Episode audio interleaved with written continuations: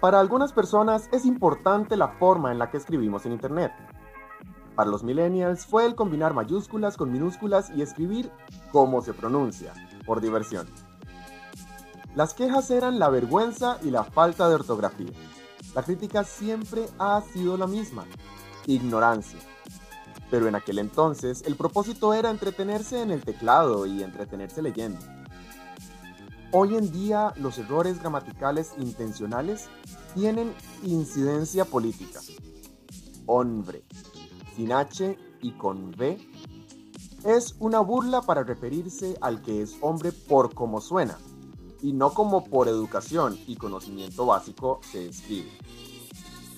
Hey, si no te gusta hombre, sin H y con V, es sencillo. No lo seas. Si sabes cómo se escribe, no seas caballo con K y doble L.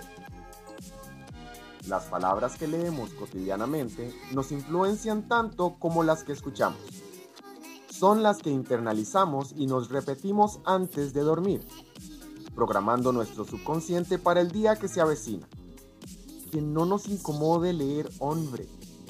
Al fin y al cabo, nos causa menos repulsión la palabra femicidio es más fácil aceptar una palabra inventada si no nos sentimos identificados con ella. Al que le cae el guante, qué pichazo. Es fácil caer en la ilusión de vivir la vida de gángster cuando escuchas música urbana la mayor parte del día. Y es fácil para un aficionado al pop caer en la superficialidad y el consumismo. No digo que seamos esclavos de lo que consumimos, pero como con nuestro cuerpo, la dieta es lo más importante. No solo disfrutes lo que consumes. Cuídate. ¿Eso, bro?